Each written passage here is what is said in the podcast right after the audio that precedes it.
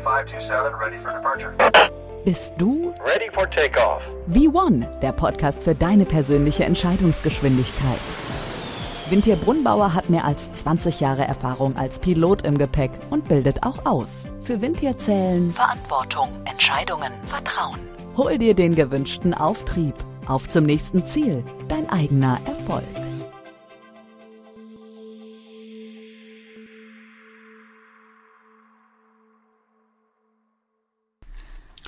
Herzlich willkommen zu meinem Podcast Vivon, der Podcast für deine persönliche Entscheidungsgeschwindigkeit.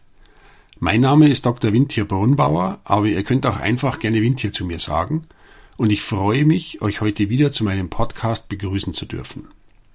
Worum geht es in meiner Episode heute?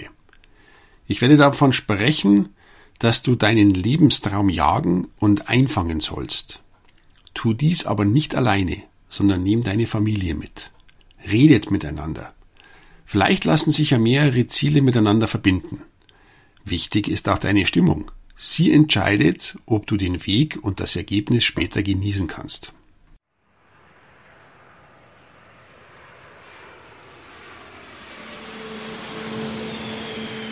Ready for takeoff. Würdest du deinem Traum hinterherziehen? Würde ich meinem Traum hinterherziehen? Vielleicht. Es kommt darauf an. Worauf denn?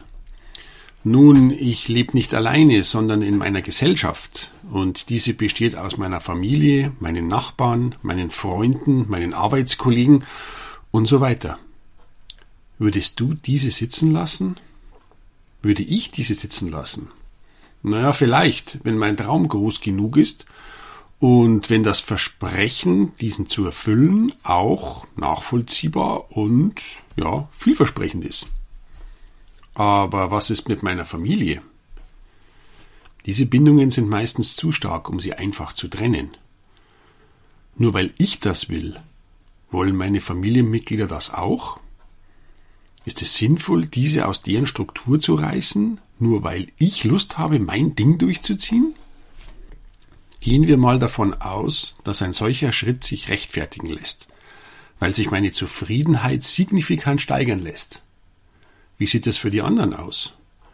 Das Thema Fremdbestimmtheit, Eigenbestimmtheit. Eigentlich möchte doch jeder sein eigenes Leben so leben, wie er sich's vorstellt.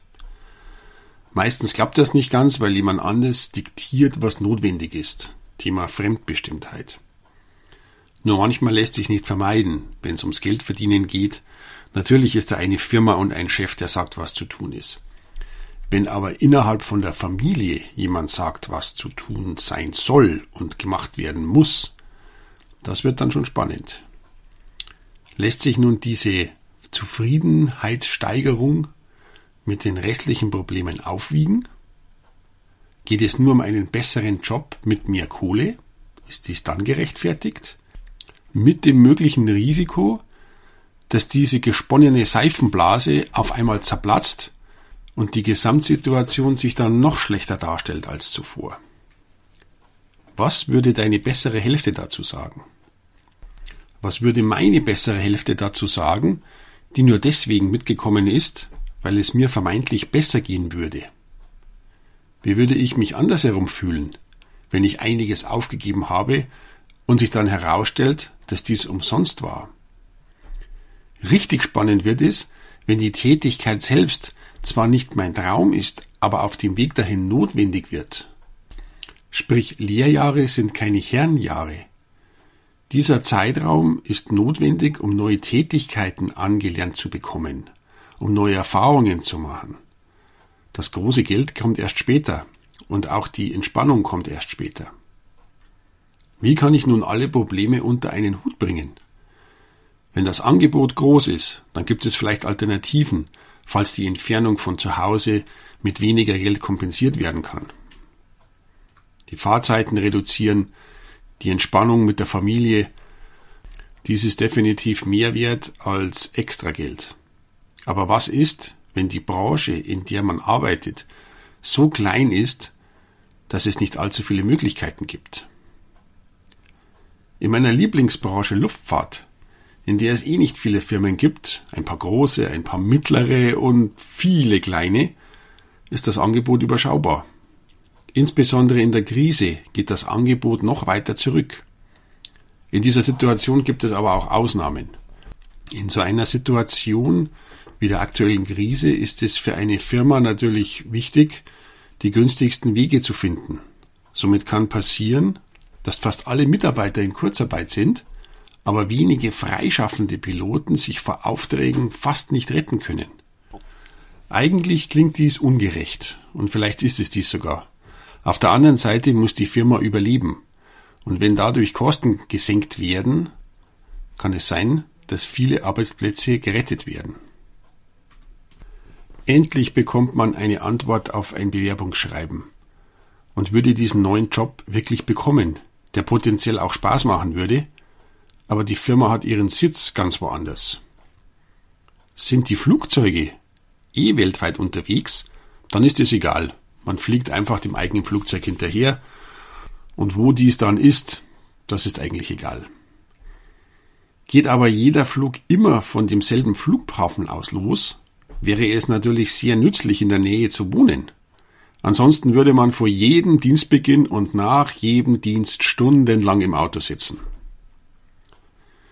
Cargo bzw. Frachtfliegerei ist aktuell eine Ecke der Branche, die sich vor Aufträgen fast nicht retten kann.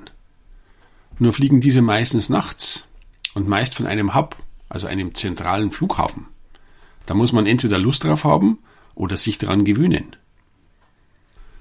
Wie kann ich aber nun meinen Liebsten erklären, dass ich vorher jede Menge Geld für die Ausbildung ausgegeben habe und nun endlich einen Job, allerdings am Arsch der Welt, ergattert habe, dies aber beliebig lange Fahrzeiten bedingt.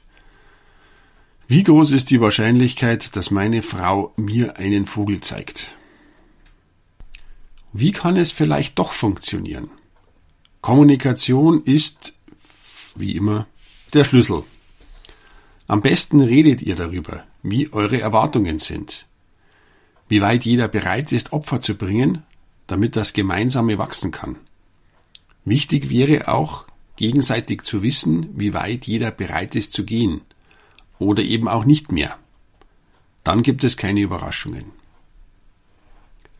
Jagt euren Träumen hinterher und fangt sie ein aber nehmt eure Lieben mit und lasst sie daran teilhaben.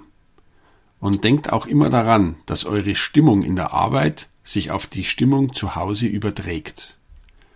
Überlegt euch gut, was ihr tut.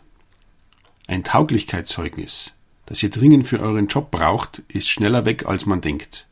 Und was passiert dann? Warum erzähle ich euch das? Checkliste. Erstens. Euer Lebenstraum. Jagt ihn und fangt ihn ein. Zweitens. Redet miteinander. Vielleicht lassen sich ja mehrere Träume auf einmal einfangen. Drittens. Achtet auf eure Stimmung. Sie entscheidet, ob es euch Spaß machen kann. Ziehe deinem Traum hinterher, aber nicht alleine. Checkliste completed. Vielen Dank fürs Zuhören und ich freue mich schon auf das nächste Mal. Bis bald, euer Windtier.